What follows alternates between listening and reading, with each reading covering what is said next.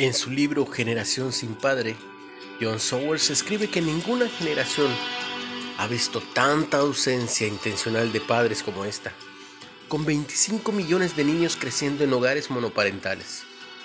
En mi caso, si me hubiera cruzado con mi padre en la calle, no lo hubiera conocido.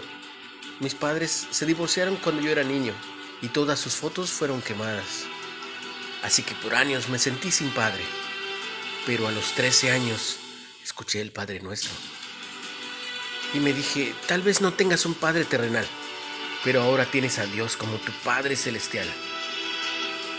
En Mateo 6:9 se nos enseña a orar, Padre nuestro que estás en los cielos. Y el versículo 7 nos dice que evitemos palabrerías al orar. ¿Cómo se relacionan estas dos cosas?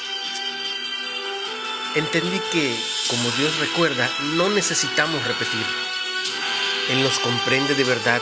No hace falta explicaciones. Tiene un corazón compasivo. No tenemos que desconfiar de su bondad.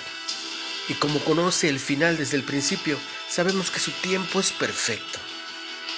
Como Dios es nuestro Padre, no hace falta que usemos vanas repeticiones para conmoverlo.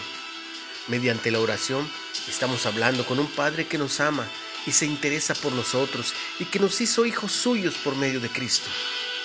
¿Qué más podemos pedir? Una reflexión de Albert Lee.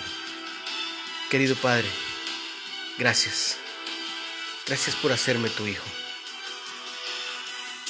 ¿Cuándo trataste de conmover a Dios orando con muchas, muchas palabras?